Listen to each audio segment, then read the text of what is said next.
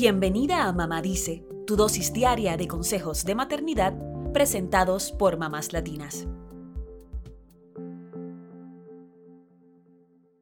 Puede parecer un cliché, pero creo que hay algo de cierto en la frase de que muchas mujeres queremos hacerlo todo nosotras mismas. Y luego de ser madres, ese impulso se intensifica. Mientras crece nuestra panza durante el embarazo, pensamos en todas esas cosas que tenemos que hacer, pero no queremos pedir ayuda porque nosotras podemos hacerlo solas. Sin embargo, nadie puede hacerlo todo sola, y pedir ayuda puede sonar fácil, pero no lo es. A todas nos ha pasado que aunque creemos que podemos hacerlo, la verdad es que el agotamiento se acumula y sentimos que todo se nos viene encima.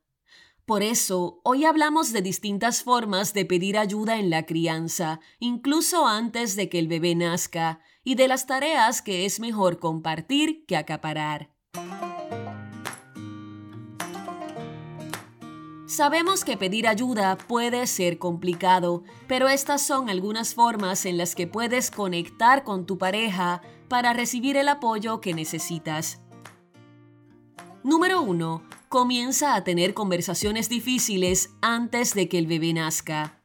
Habla con tu pareja de tus emociones, de tus preocupaciones y evita concentrarte únicamente en los productos que tú y tu bebé necesitan piensen en cómo cuidarán su relación, que es algo que a veces no pensamos cuando tenemos un bebé, y cómo pueden apoyarse mutuamente. Número 2. Sean honestos. Digan cada uno cómo imaginan que será ver a su hijo crecer y compartan los estilos de crianza que quisieran implementar. Número 3. Organícense.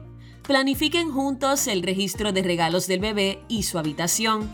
Discutan cómo podría ser la nueva rutina con el bebé y hasta descarguen una aplicación que les ayude a seguir la alimentación y el crecimiento de su hijo. Así ambos estarán en sintonía. Número 4. Determinen quién hará qué.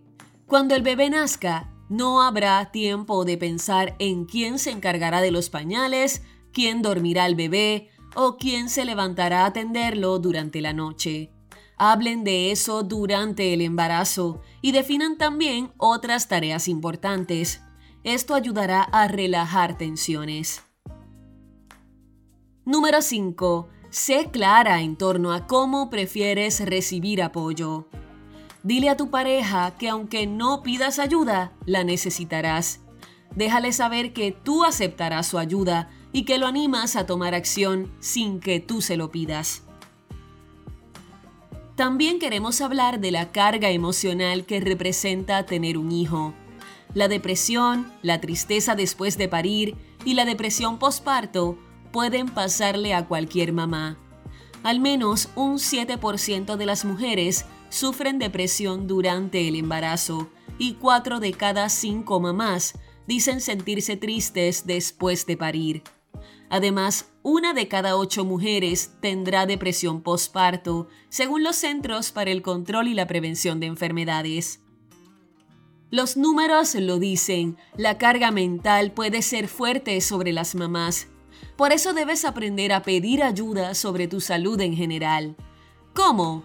Ve con tu pareja a las clases de parto y compártele los cambios de tu embarazo. Cuéntale los cambios físicos y emocionales que experimentas. Y lo más importante, no dudes en pedir ayuda a un profesional de la salud si crees que podrías sufrir depresión prenatal o posparto. Por último, te compartimos una lista de tareas que puedes dividir con tu pareja luego de que el bebé nazca. Cada pareja es distinta, así que deberán hablar de qué es lo mejor que se adapta a su familia. Número 1. Hablen de quién se despertará para atender al bebé en la noche. Aunque estés amamantando, tu pareja puede despertarse en las noches a limpiar los biberones, sacarle los gases al bebé o darte apoyo emocional. Número 2. Discutan quién limpiará la casa. En los primeros meses del bebé, la casa será un desastre y la ansiedad por una casa sucia es real. Pídele a tu pareja que te ayude lavando la ropa, fregando los trastes y recogiendo los juguetes. Número 3. Determinen cómo dividirán las tareas de alimentar al bebé. No importa si lactas a tu bebé o le das leche de fórmula, preparar los biberones y limpiar la máquina de sacar leche toma tiempo. Son tareas en las que tu pareja puede ayudar. Número 4 hablen del itinerario de comidas para los adultos. Tu pareja puede cocinar o pueden determinar qué comidas pedirán por delivery para ahorrar tiempo. Número 5. Discutan también los horarios de las siestas. Cuando tu bebé nazca, necesitarás tiempo para descansar y es un tema importante a discutir con tu pareja. Número 6. ¿Quiénes serán las primeras visitas? Hablen de cómo recibirán a sus familiares en esos primeros días y recuerda que las visitas siempre pueden esperar. Número 7. Planifica tiempo para ti misma. Dile a tu pareja cómo quisieras tener un momento para relajarte de vez en cuando. Número 8. Planifiquen también las citas en pareja. Los hijos acaparan nuestra vida por eso es tan importante sacar tiempo para la pareja. Discutan quién podría cuidar al bebé para esos momentos juntos. Solo nos resta decirte que esperamos que disfrutes mucho la caótica vida de ser madre.